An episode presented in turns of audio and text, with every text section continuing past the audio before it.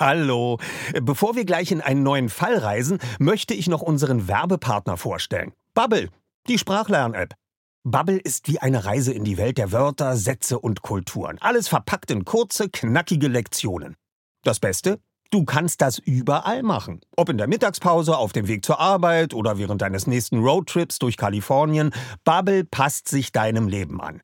Bubble bietet Sprachkurse in 14 Sprachen, von Englisch über Spanisch bis hin zu Norwegisch. Die App macht nicht nur Spaß, sondern ist auch echt effektiv. Du erhältst Zugang zu Sprachkursen, aber auch zu Lektionen, Podcasts, Spielen und mehr. Und weißt du, was das Beste daran ist? Bubble hat ein Team von über 200 Sprachexpertinnen und Experten, die sicherstellen, dass deine Lernerfahrung so realitätsnah wie möglich ist. Die Lektionen sind kurz und knackig, etwa 10 bis 15 Minuten und passen wirklich in jeden Terminkalender. Also, keine Ausreden mehr. Du kannst sogar KI-gestützte Spracherkennung und Erinnerungsfunktionen nutzen, um das Lernen genau nach deinen Bedürfnissen zu gestalten. Und natürlich haben wir auch einen Code für dich. Mit dem Code zahlst du Bubble für sechs Monate und erhältst zusätzlich weitere sechs Monate deines neuen Bubble-Abos geschenkt. Also, sechs Monate zahlen, ein ganzes Jahr lernen. Der Code ist die 3. Alles zusammengeschrieben. D-I-E-D-R-E-I. Einlösen kannst du den Code auf bubble.com slash audio. Dort bekommst du auch weitere Infos. Die packen wir dir auch in unsere Show Notes. Gültig ist der Code bis zum 29.02.2024. Also, wenn du dein nächstes Abenteuer mit einer neuen Sprache starten willst, probier Bubble aus. Und wir starten jetzt nach Rocky Beach. Passend dazu kannst du direkt eine Englischlektion starten. Viel Spaß! Die, die drei Detektive. Die Lauscher Lounge und das Label Europa präsentieren das die drei Fragezeichen Record Release Feature zur Folge 213. Die drei Fragezeichen, der Fluch der Medusa. Vorgestellt von Oliver Rohrbeck, der sich freut, diesmal ausgewählte Fragen von euch, unseren ZuhörerInnen, zu beantworten. Gleich geht's los. Hallo Freunde, hallo Kollegen. Heute gibt es wieder eine spezial gelagerte Sonderausgabe unseres Record Release Features. Und es wird heute eine One-Man-Show, denn ich werde die Lesung äh, selber mit Musik untermalen. Los geht's! Die drei Fragezeichen.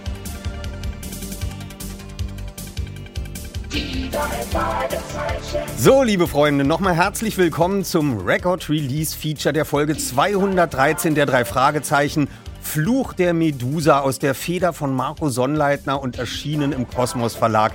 Ich heiße euch herzlich willkommen im Namen von Sony Music und unserem Label Europa und natürlich der Lauscher Lounge. Ja, wie ihr seht, äh, habe ich heute keinen Musiker mit an Bord, äh, denn ich werde die Leseteile, also die Lesung, die Lesungsanteile werde ich selber mit Musik untermalen.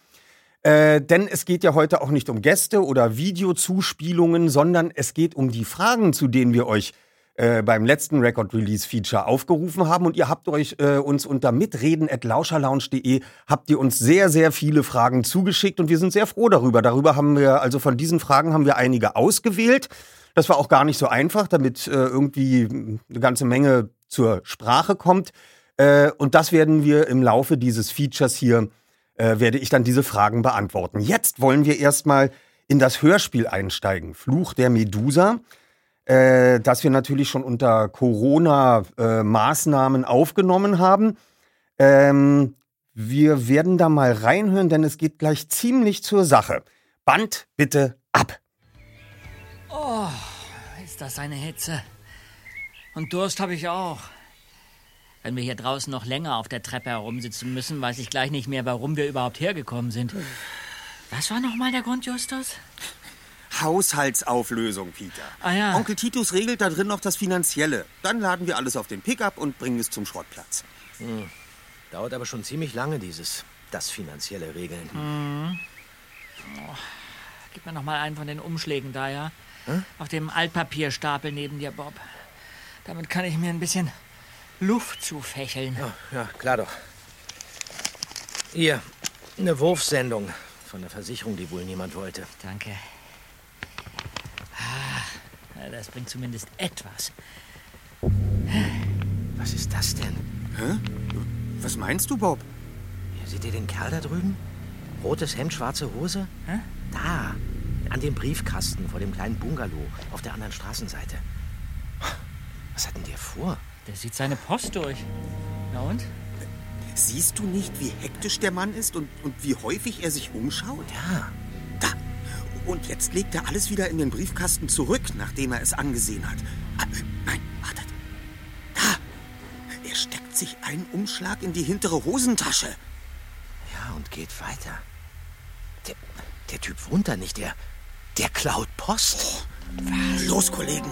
Den stellen wir zur Rede. Ja.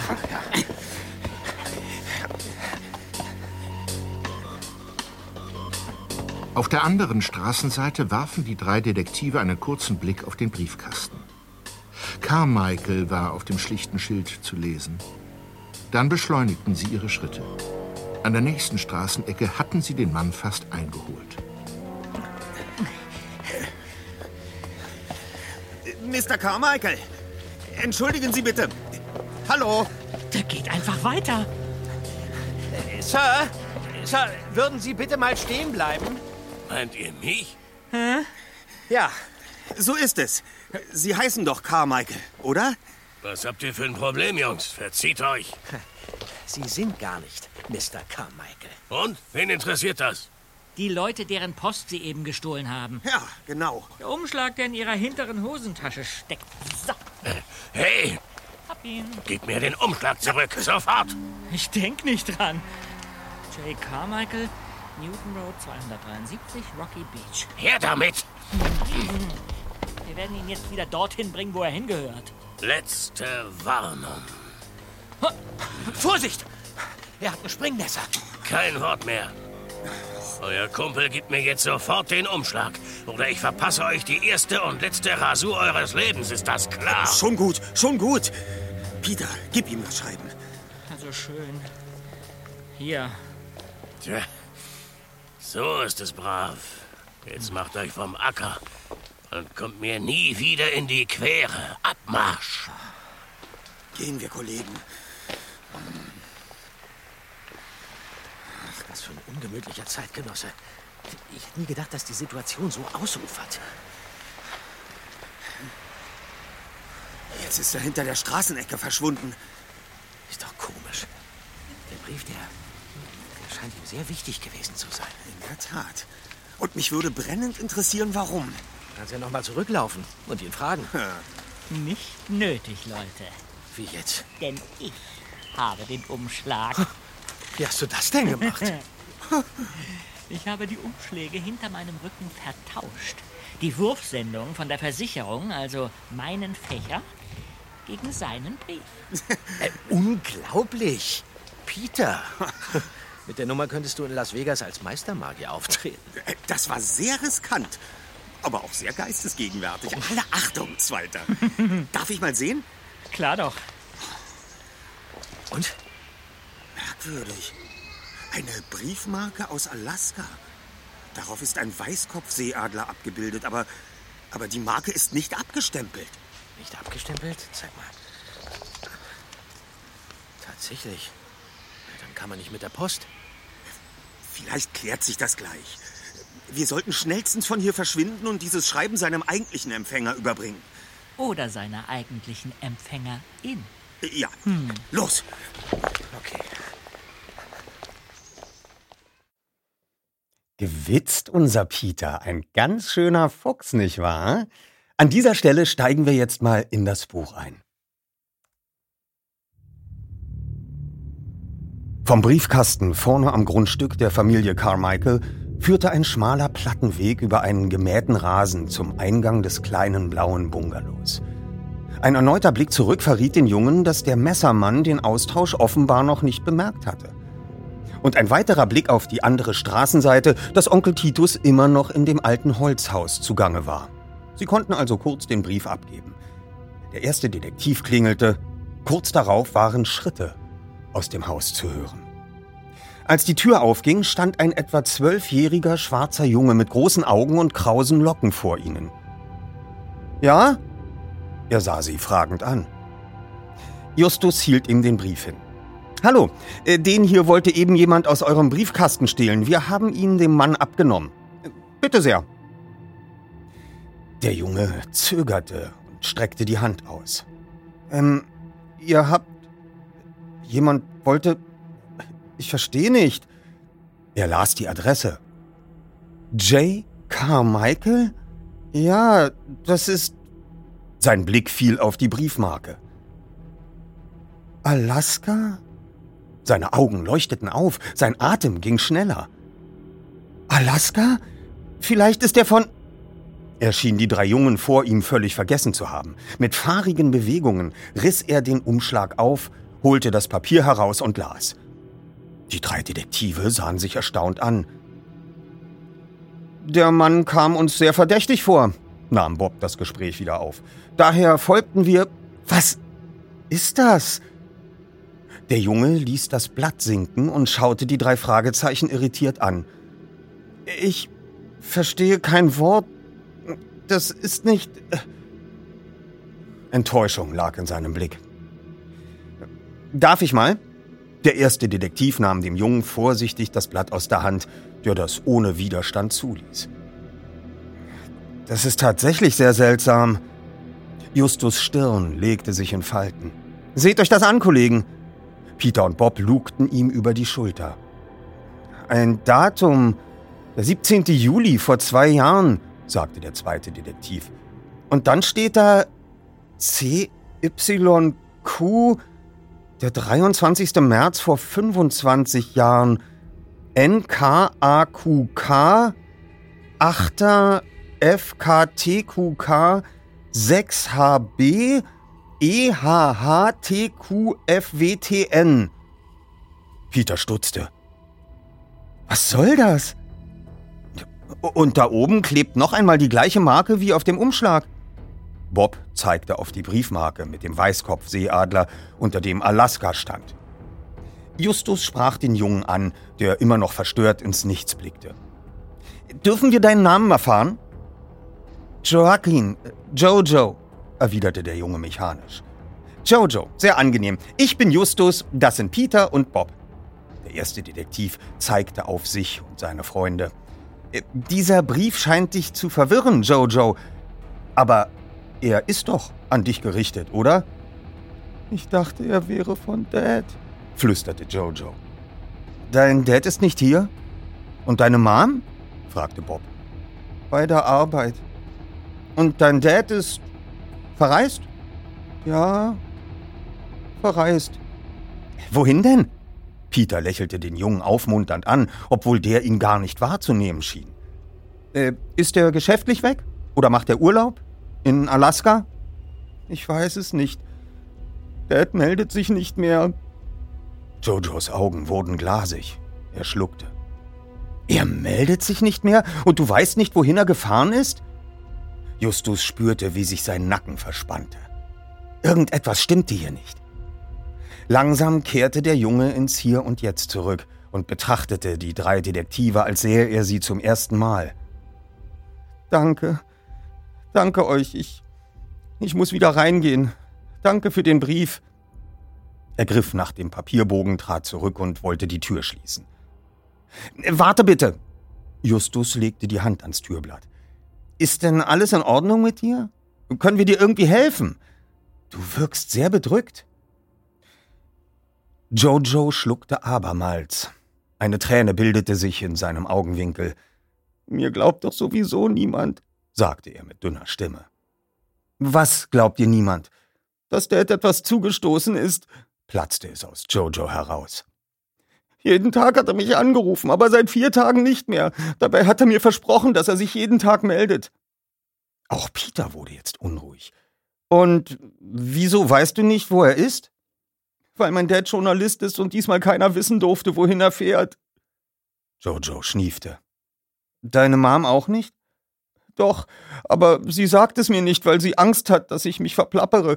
Und sie sagt mir auch dauernd, dass ich mir keine Sorgen machen soll, dass es Dad bestimmt gut geht und er sich bald wieder meldet. Aber gestern ist ihr ein Teller runtergefallen und heute hat sie ihren Hausschlüssel vergessen und musste umkehren. Mom macht sich auch Sorgen, das weiß ich, aber sie tut so, als wäre alles in Ordnung. Dabei ist gar nichts in Ordnung. Nichts. Justus zeigte auf das Schreiben in Jojos Hand. Du dachtest, dass dieser Brief von deinem Vater ist? Dass er sich auf diese Weise mit dir in Verbindung setzen wollte? Ja. Weißt du denn, wer dir sonst so einen Brief schicken würde? Ein Schulfreund vielleicht? Magst du Rätsel? Dad mag Rätsel. Ja, aber der Brief ist doch an dich adressiert. Jojo zögerte. Er könnte auch für Dad sein. Ich habe nur gehofft, dass er für mich ist, wegen der Briefmarke. Ich dachte, Dad ist vielleicht in Alaska. Ach so? wunderte sich Bob. Wie heißt denn dein Dad? Jeremiah. Jeremiah Carmichael. J. Carmichael. Die drei Fragezeichen verständigten sich mit kurzen Blicken. Alle drei nickten. Dann holte Justus sein silbernes Etui aus der Hosentasche, entnahm ihm eine ihrer Visitenkarten und gab sie dem Jungen. Die drei Detektive.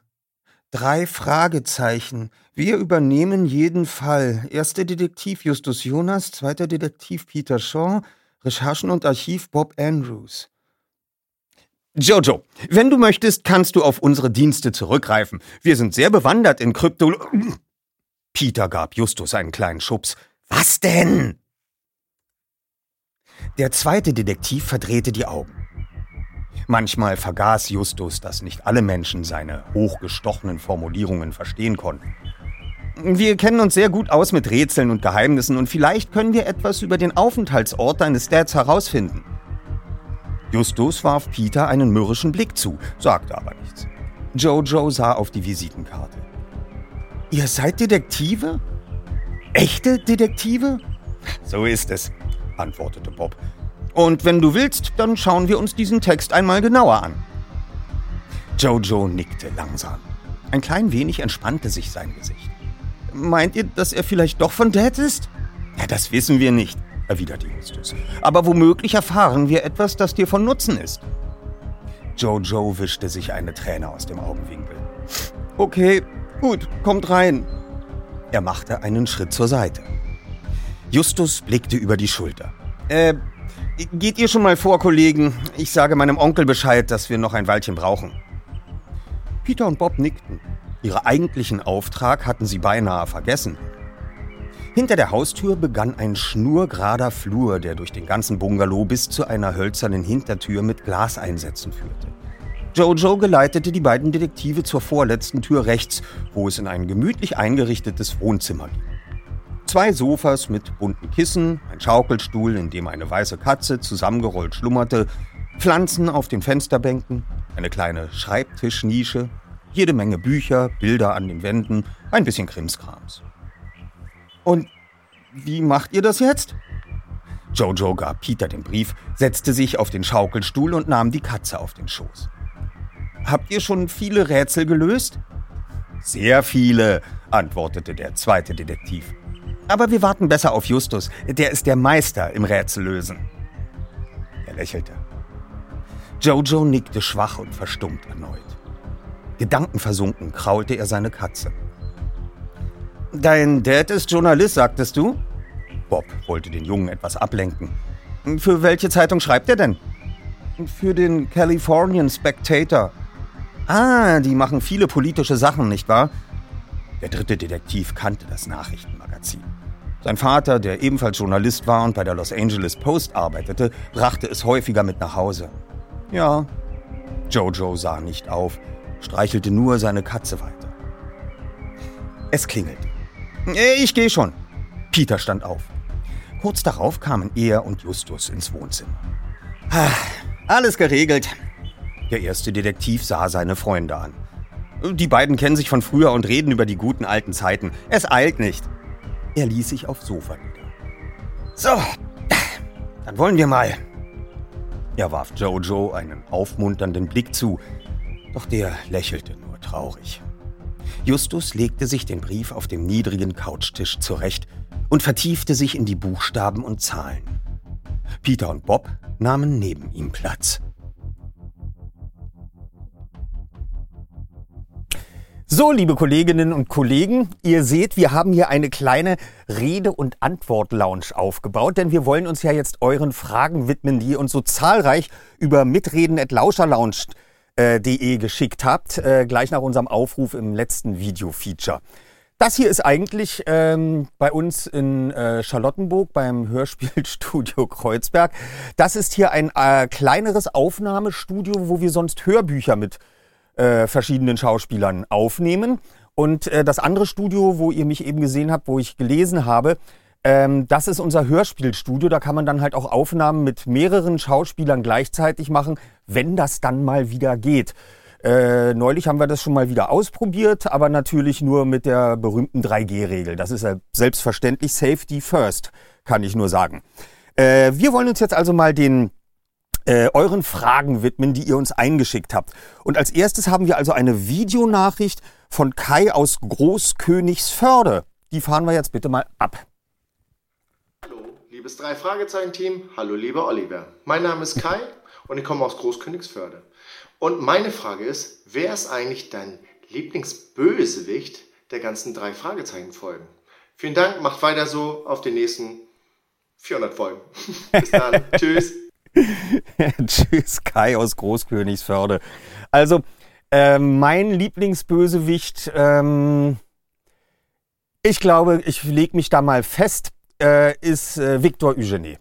Äh, Victor Eugenie ist einfach so kunstvoll äh, und hat immer so viele gute Ideen. Skinny Norris ist zwar auch einer meiner Lieblingsbösewichte, aber Victor Eugenie taucht ja in verschiedenen Verkleidungen auf. Er ist ein Meister des Tarnens. Äh, also äh, in der Geschichte passiert mehr, wenn Victor Eugenie auftaucht. Und äh, das mag ich natürlich besonders gern und äh, deswegen lege ich mich fest. Victor Eugenie.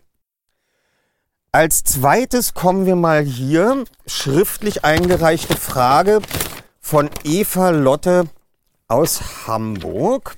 Und sie möchte gerne wissen, wenn es dann an das Aufnehmen der Hörspielszenen im Studio geht, wird dann spontan von Herrn Minninger Skript abgewichen? Also wird dann aus Guten Tag mal Hallo oder wird vielleicht sogar mehr abgewandelt? Eva Lotte aus Hamburg, ähm, es wird eigentlich eine ganze Menge abgewandelt. Gerade wie bei Guten Tag und Hallo, da sind wir sehr spontan, da hauen wir noch viel mehr Sachen rein, Hi und alles Mögliche, was gar nicht drinsteht. Im Großen und Ganzen bleiben wir natürlich bei den Verabredungen und die Verabredungen sind die Texte im Manuskript, aber auch die drehen wir dann gern mal um, wenn dann so ein Satz drin steht, äh, der im Imperfekt geschrieben ist, äh, dann wandeln wir den ab und stellen ihn vielleicht noch ganz spontan ins Perfekt.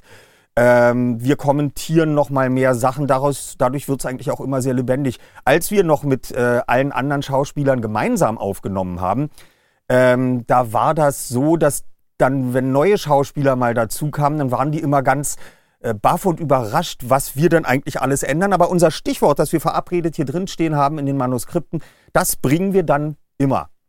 Und manchmal sagt natürlich auch äh, Frau Körting äh, oder äh, unsere Product Managerin äh, Maike Müller, die auch immer bei den Aufnahmen anwesend ist, die sagt, nee, also das war jetzt, äh, da habt ihr noch was eingebaut, das funktioniert so nicht, weil am Ende der Geschichte das noch passiert. Und dann machen wir die Aufnahme natürlich nochmal. Also äh, wir wandeln ab, kann ich jedenfalls nur sagen, und äh, geben dem Ganzen noch eine persönliche Note. Jetzt kommen wir mal äh, wieder zum Hörspiel. Da wollen wir jetzt mal reinhören in das Aktuelle, das wir heute vorstellen. Äh, ihr erinnert euch, Peter, Justus und Bob wollten gerade anfangen, Jojos seltsamen Brief genauer zu untersuchen. Und an der Stelle schalten wir jetzt nochmal ins Hörspiel. Ich fahre das mal von hier aus ab. Ähm, auf jeden Fall sollten wir die Briefmarke in unsere Überlegungen mit einbeziehen. Auf dem Umschlag war sie nicht nötig, weil der Brief anscheinend nicht mit der Post kam. Und auf den Briefbogen selbst würde sie niemand ohne besonderen Grund kleben. Sie könnte also ein Hinweis sein. Ja, das sehe ich auch so. Und der Empfänger braucht einen Hinweis. Ähm, darf ich den Brief noch mal haben, Jojo? Sicher doch. Hier. Hm. Also, diese erste Datumsangabe, der, der 17. Juli vor zwei Jahren. Sagt dir dieses Datum etwas? Nein, überhaupt nichts. Hm. Dann sollten wir dieses und das andere Datum, den 23. März vor 25 Jahren, mal im Internet recherchieren. Vielleicht stoßen wir dabei ja auf. Äh, wartet mal, wartet mal. Warte mal, dieses Bild äh, oder vielmehr diese Urkunde dort an der Wand. Da. Der 17. Juli vor zwei Jahren. Hier steht, wir gratulieren Mr. Jeremiah Carmichael zum Sieg des Rätselwettbewerbs in Sosalito? Ja, das stimmt. Darauf war der total stolz. Das ist der größte Rätselwettbewerb in ganz Kalifornien. Äh, weiter steht da bla bla bla bla bla bla bla. Äh, in einer Zeit von einer Stunde und 34 Minuten das richtige Geheimalphabet ermitteln konnte. Der 17. Juli und ein Geheimalphabet. Das könnte es sein, Kollegen. Aber davon gibt es jede Menge. Cäsar-Verschlüsselung, Freimaurer-Alphabet, Schlüsselalphabet. Schlüsselalphabet? Die Briefmarke. Sie könnte der Schlüssel sein. Was ist ein Schlüsselalphabet? Ein Alphabet, in dem die Buchstaben anders als im normalen Alphabet gesetzt werden. Zum Beispiel von hinten nach vorne. Dann stünde das Z für A, Y für B und so weiter. Aber die Verschiebung der Buchstaben kann auch viel komplizierter sein, weswegen man den richtigen Schlüssel braucht. Zum Beispiel ein, ein, ein Kennwort, um den kodierten Text lesen zu können. Genau, Peter. Und das Kennwort soll die Briefmarke sein.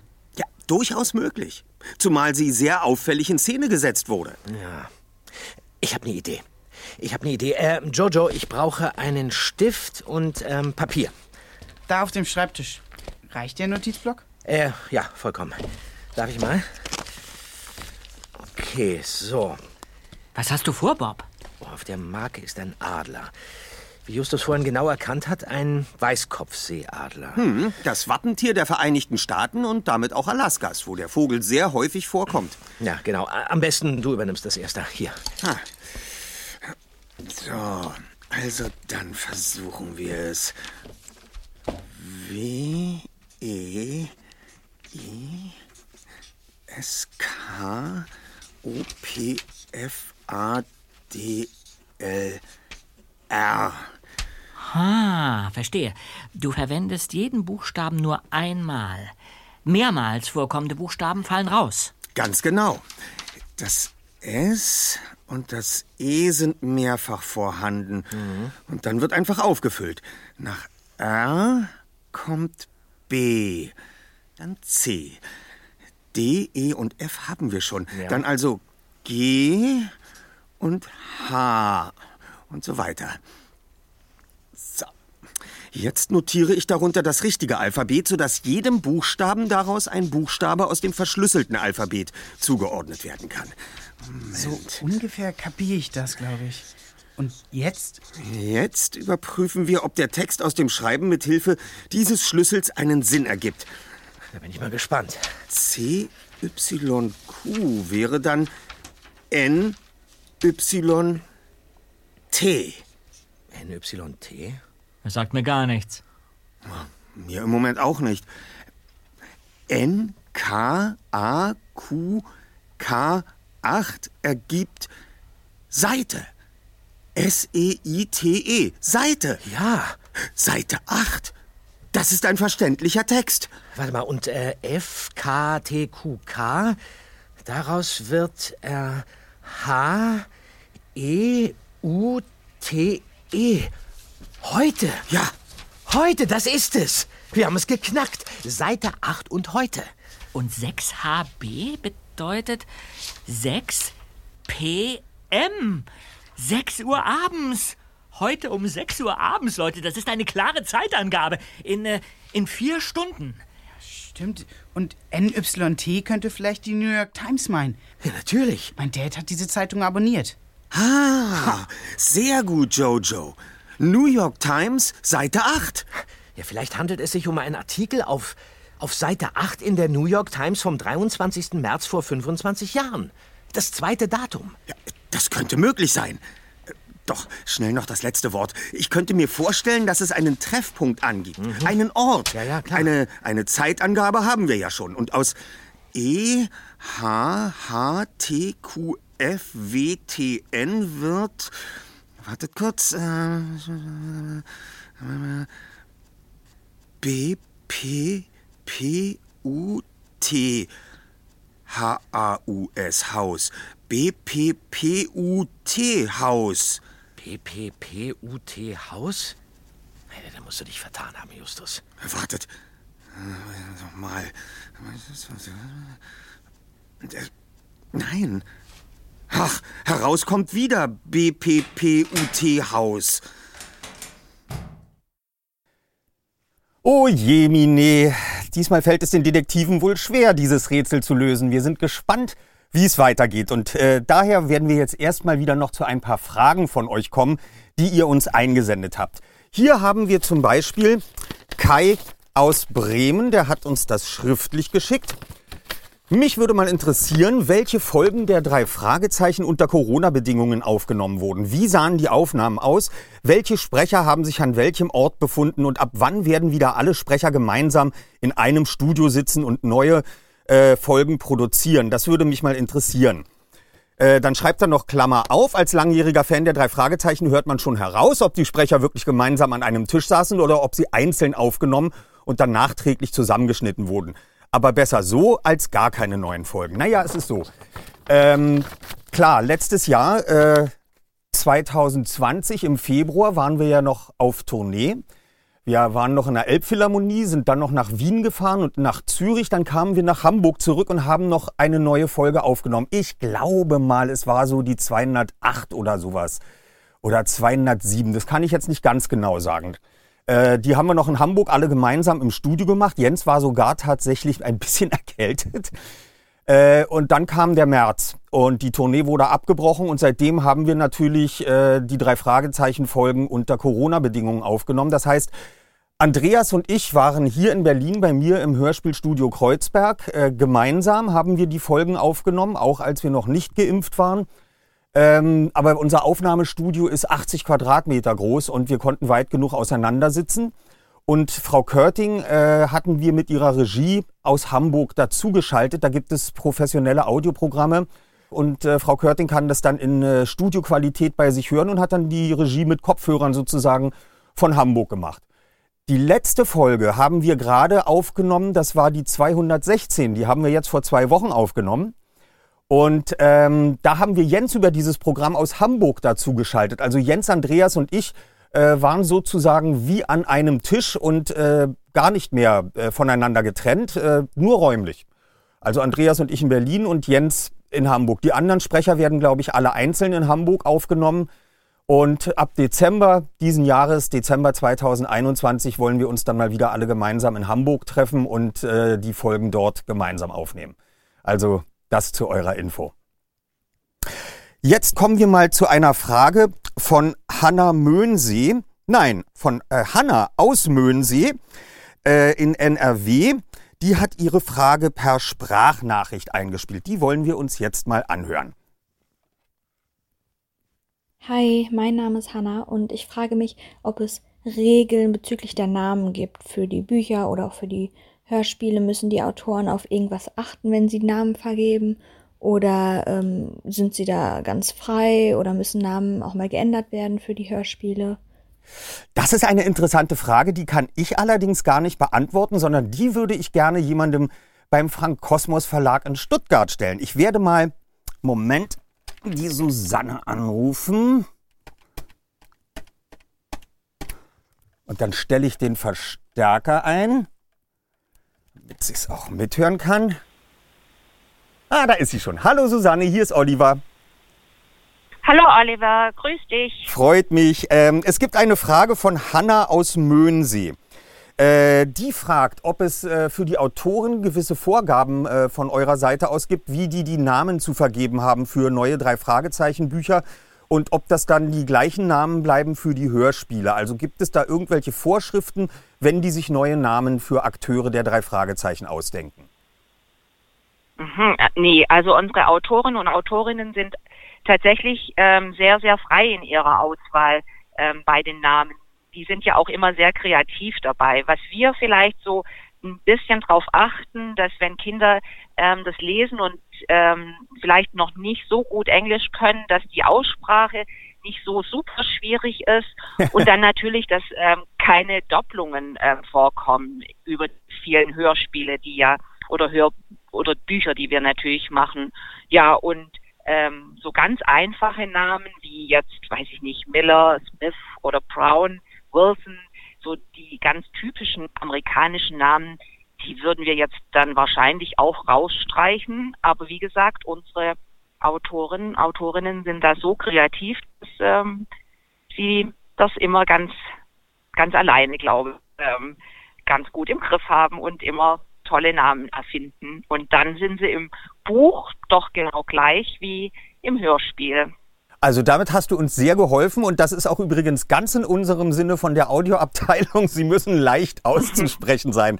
Das heißt dann nämlich so Namen, ich weiß das, wenn man das spricht im äh, Hörspielstudio, äh, solche Namen wie Elizabeth sagte, also Elizabeth mit TH am Ende, ist fast unaussprechlich. Elizabeth sagte mehrfach, äh, da brechen wir uns dann immer die Zunge ab. Vielen Dank, da ja, hast du uns genau. sehr geholfen. das kann ich mir vorstellen. okay. Dankeschön und schönen Tag noch. Dir auch. Danke. Tschüss. Tschüss. So, da haben wir wieder zwei Fragen beantwortet. Ähm, wir kommen jetzt wieder zu einem weiteren Teil der Lesung aus dem Buch. Ähm, ihr erinnert euch, Justus kam gerade auf die nichtssagende Lösung BP Puthaus, als sich die Tür öffnet. Und da setzt auch das Buch wieder ein und verläuft dann etwas anders als das Hörspiel.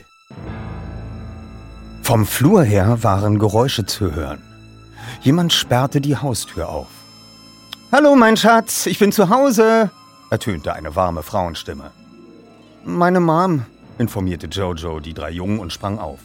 Wir sind hier hinten, Mom, im Wohnzimmer. Wir? Schritte kamen näher. Kurz darauf stand Jojos Mama im Zimmer. Sie war eine sehr schöne Frau um die 40. Na hallo, wer seid ihr denn?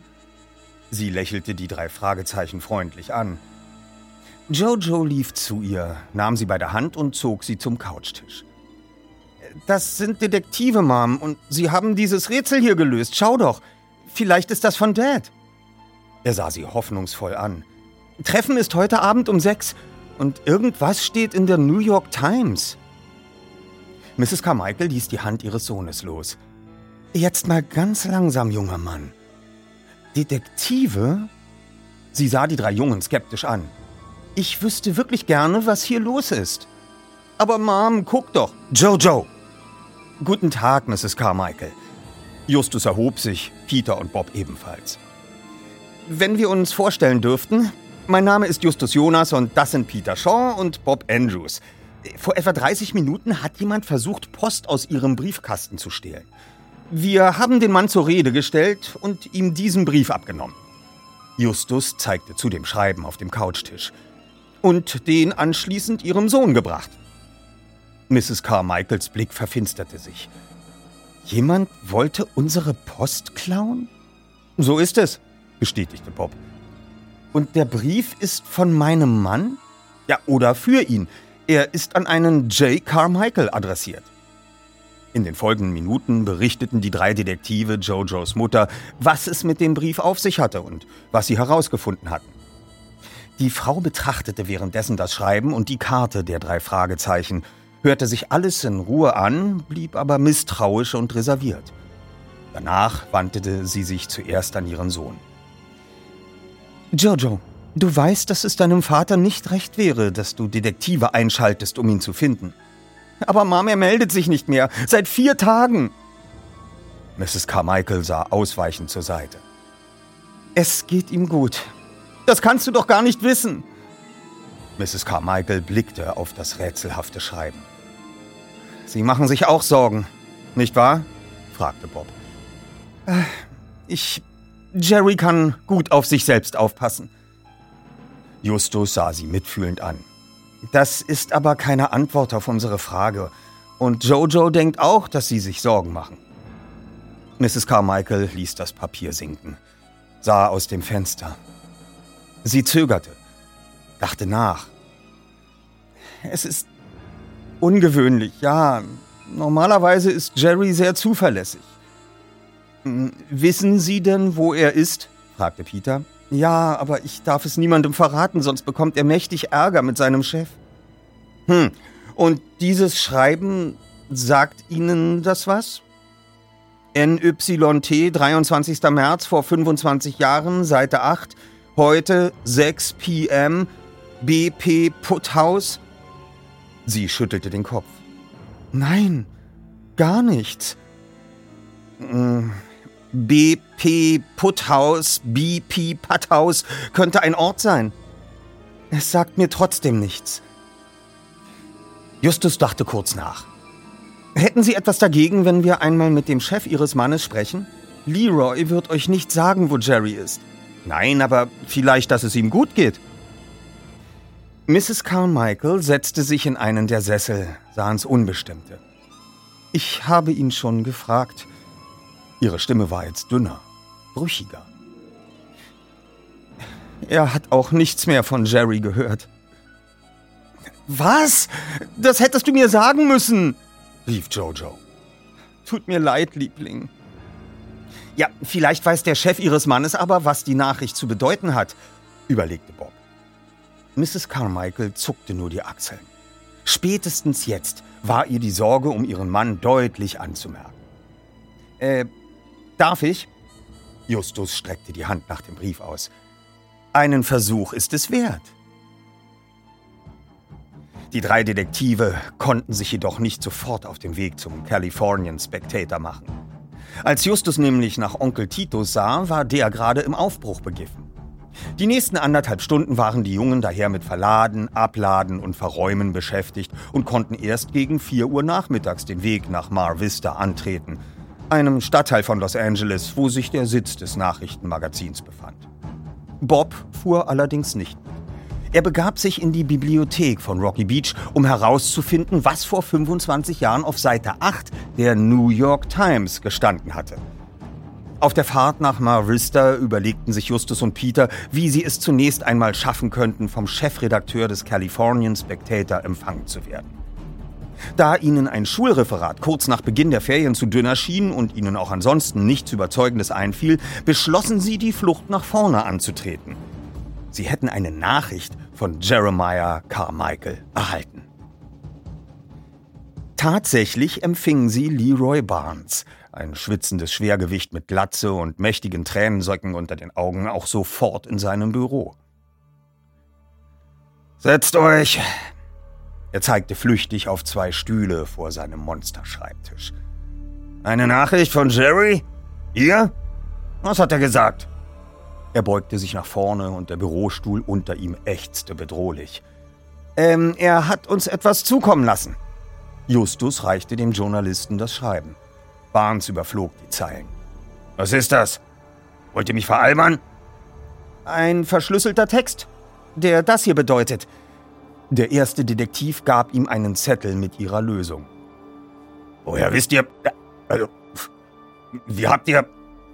B.P. Patthaus? Barnes starrte die Jungen entgeistert an. Es ist ein Scherz, oder? Nein, ganz sicher nicht. Das letzte Wort konnten wir noch nicht dechiffrieren, aber wir hatten gehofft, dass Sie vielleicht wissen, wie die anderen Angaben zu deuten sind. Weiß ich nicht. Das Zeug soll von Jerry sein? Justus lächelte verhalten. Das wäre durchaus möglich. Vielleicht ist die Nachricht aber auch für ihn. Hm. Durchaus möglich, polterte Barnes. Vielleicht? Ihr habt gesagt, dass ihr eine Nachricht von Jerry habt. Durchaus möglich. Er zeigte zur Tür. Los, Abflug. Für so einen Mist habe ich keine Zeit. Würden Sie uns denn wenigstens sagen, wann Sie das letzte Mal Kontakt zu ihm hatten? bat Peter. Sein Sohn und seine Mutter machen sich große Sorgen. Gar nichts werde ich. Das ist alles top secret. Und sicher nichts, was ich ausgerechnet euch auf die Nase binden werde. Und jetzt raus! Mit hängenden Schultern verließen die beiden Jungen den verglasten Raum und liefen durch das Labyrinth der Arbeitsboxen, von denen Dutzende das riesige Großraumbüro füllten. Ah, das war wohl nichts, meinte Peter zerknirscht. Nein, der werte Herr zeigte sich nicht gerade kooperativ. Allerdings war das auch kaum zu... Justus blieb stehen. Was ist? Der erste Detektiv zeigte auf eine der Arbeitsboxen. Es handelte sich dabei um mit brusthohen Stellwänden abgeteilte Kabinen, in denen gerade mal ein Schreibtisch, ein Stuhl und wenige Regale Platz fanden. Ah, an den Boxen stehen die Namen der Mitarbeiter. Hier arbeitet zum Beispiel ein H. Woodward. Peter verstand sofort. Ha, und, und, und eine der anderen Boxen gehört bestimmt einem gewissen J. Carmichael. Du denkst, dass wir dort vielleicht irgendetwas Brauchbares finden? Ja, es besteht zumindest die Möglichkeit. Die Jungen machten sich auf die Suche.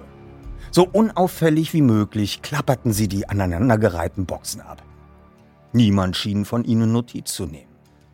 Einmal überholte sie eine Frau mit Hochsteckfrisur, die in ihren Unterlagen blätterte. Auch sie bemerkte sie kaum. Schließlich standen sie vor der Box von Jeremiah Carmichael.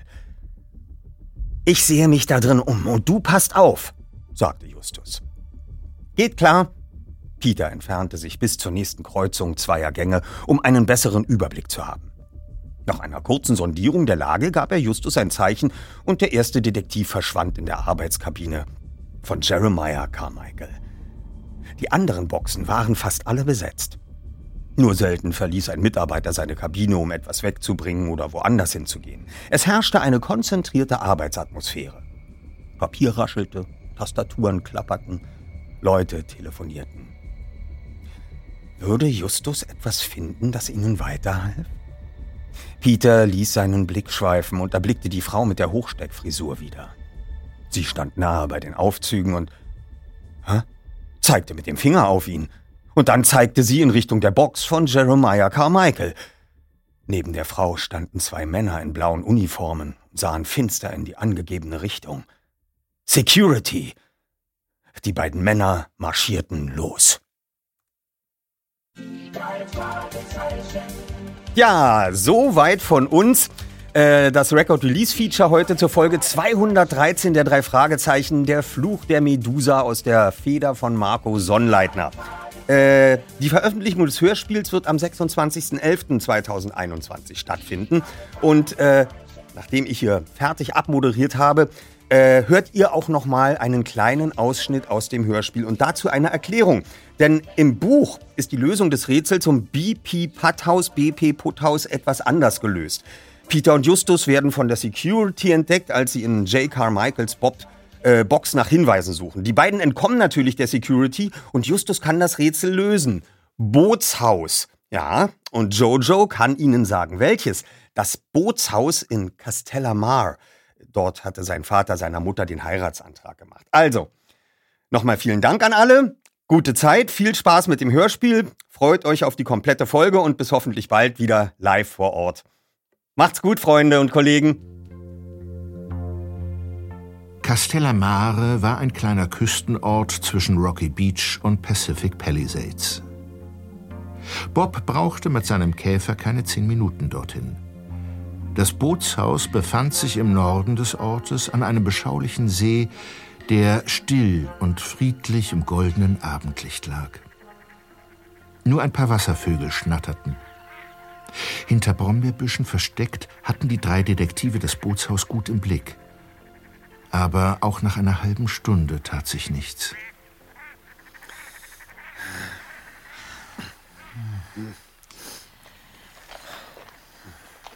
Also ich weiß nicht, Freunde. Vielleicht ist das doch hier der falsche Ort. Glaube ich nicht. Kommt, sehen wir uns das Bootshaus an. Ich weiß nicht, ob das so eine gute Idee ist. Hast du eine bessere? Los jetzt! Wie der Chef befiehlt. Ich werfe mal einen Blick durchs Fenster. Okay.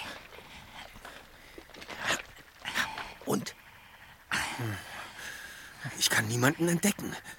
Da liegt ein altes Ruderboot, ein paar Planen, Eimer und Seile.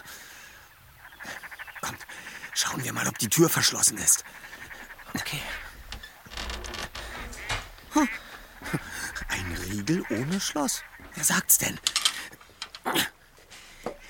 Mir nach.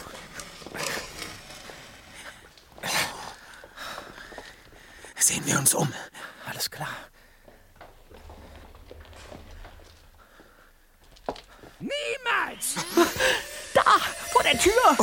Ihr seid keine Außerirdischen. Das würde ich spüren. Wer, wer sind Sie denn? Vor den drei Detektiven stand ein Mann, er ein Männlein, dünn, nahezu mickrig und ein ganzes Stück kleiner als Justus. Ein verschlissener blauer Kittel schlabberte um seine starksigen Beine, und an den Füßen trug er keine Schuhe, sondern lief auf Strümpfen. Aber das Auffälligste war seine Brille.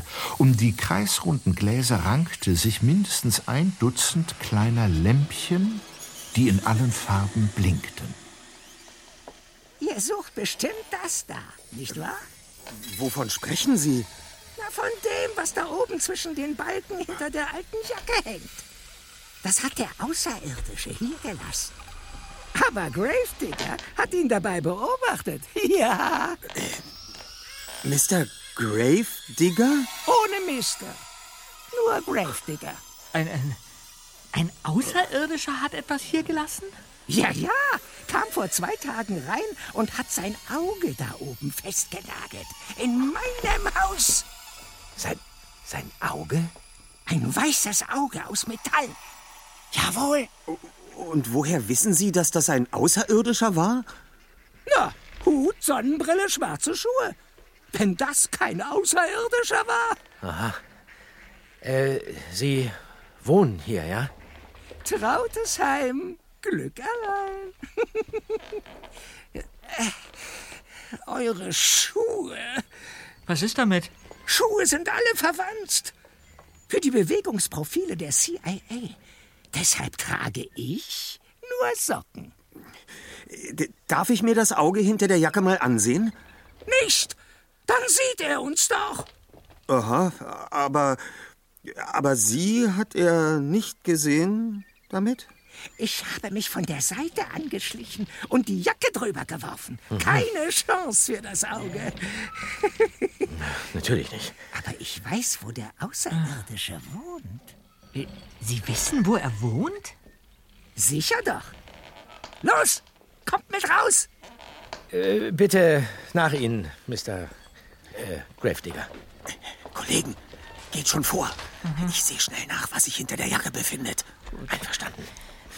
Beeilung doch! Äh, komm, Peter. Okay. Da kommt Justus schon. Justus, und was war unter der Jacke? Eine Webcam. Was? Eine kleine, weiße, runde Webcam. Hier in diesem Schuppen? Ja. Ja, von wem ist die? Wie lange wollt ihr hier denn noch Wurzeln schlagen? Wir müssen nach Pacific Palisades. Ähm, ich habe beobachtet, wie er dort in einem Haus verschwand. Ich bin dem Außerirdischen nämlich vor zwei Tagen heimlich gefolgt. Mit meinem Tretroller. ah, ja, großartig. Aber jetzt nehmen wir besser meinen Käfer. Okay? Ähm, kommen Sie. Ja, kommen Sie ruhig. So.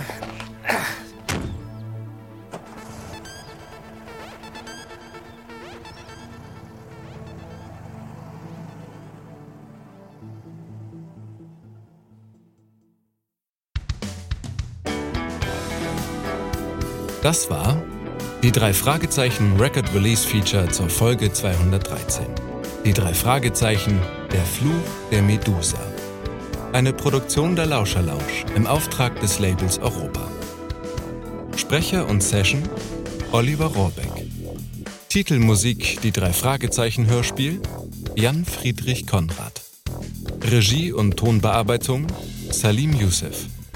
Audioaufnahme Patrick Rönsch.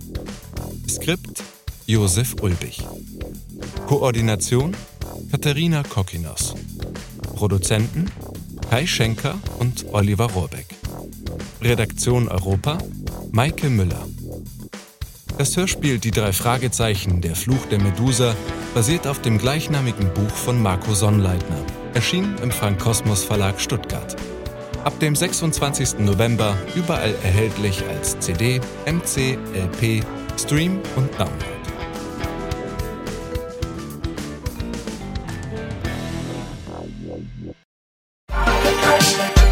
Körting und uns ist es ja so, wir siezen sie heute noch und sie duzt uns immer noch. Oh, lieber, wie schön, hattet ihr eine schöne Anreise? Ja, danke, Frau Körting. Ähm, wollen wir denn gleich anfangen? Ja, komm, Justus, setz dich mal schon hin. Und schon gerät sie in die Rollennamen und dann den ganzen Tag redet sie einen nur noch mit Rollennamen an. Um dann so ein Bösewicht zu sprechen, spreche ich bestimmt immer wie Semmelrogge dann. Ja, so ein bisschen eklig, ja. So, wo man dann ja. gleich rauskriegt, dass der nicht der Sympath ist. Habe ich dann noch entwickelt diesen Akzent, den er hat und das äh, macht große Freude, ist großer Erfolg. Ich könnte sofort einen Seufzer-Workshop mit euch hier machen. Äh, glücklicher Seufzer, hinsetzender Seufzer, ärgerlicher Seufzer, ja, verliebter Seufzer, weil da können wir den ganzen Tag, ähm, die klingen alle anders. Die ganze Folge vom Hörspielplatz könnt ihr jetzt überall hören, wo es Podcasts gibt. Hallo. Bevor wir gleich in einen neuen Fall reisen, möchte ich noch unseren Werbepartner vorstellen. Bubble, die Sprachlern-App. Bubble ist wie eine Reise in die Welt der Wörter, Sätze und Kulturen. Alles verpackt in kurze, knackige Lektionen. Das Beste? Du kannst das überall machen. Ob in der Mittagspause, auf dem Weg zur Arbeit oder während deines nächsten Roadtrips durch Kalifornien. Bubble passt sich deinem Leben an. Bubble bietet Sprachkurse in 14 Sprachen, von Englisch über Spanisch bis hin zu Norwegisch. Die App macht nicht nur Spaß, sondern ist auch echt effektiv. Du erhältst Zugang zu Sprachkursen, aber auch zu Lektionen, Podcasts, Spielen und mehr. Und weißt du, was das Beste daran ist? Bubble hat ein Team von über 200 Sprachexpertinnen und Experten, die sicherstellen, dass deine Lernerfahrung so realitätsnah wie möglich ist. Die Lektionen sind kurz und knackig, etwa 10 bis 15 Minuten und passen wirklich in jeden Terminkalender. Also, keine Ausreden mehr. Du kannst sogar KI-gestützte Spracherkennung und Erinnerungsfunktionen nutzen, um das Lernen genau nach deinen Bedürfnissen zu gestalten. Und natürlich haben wir auch einen Code für dich. Mit dem Code zahlst du Bubble für sechs Monate und erhältst zusätzlich weitere sechs Monate deines neuen Bubble-Abos geschenkt. Also, sechs Monate zahlen, ein ganzes Jahr lernen. Der Code ist die 3. Alles zusammengeschrieben. D-I-E-D-R-E-I. Einlösen kannst du den Code auf bubble.com slash audio. Dort bekommst du auch weitere Infos. Die packen wir dir auch in unsere Shownotes. Gültig ist der Code bis zum 29.02.2024. Also, wenn du dein nächstes Abenteuer mit einer neuen Sprache starten willst, probier Bubble aus. Und wir starten jetzt nach Rocky Beach. Passend dazu kannst du direkt eine Englischlektion starten. Viel Spaß!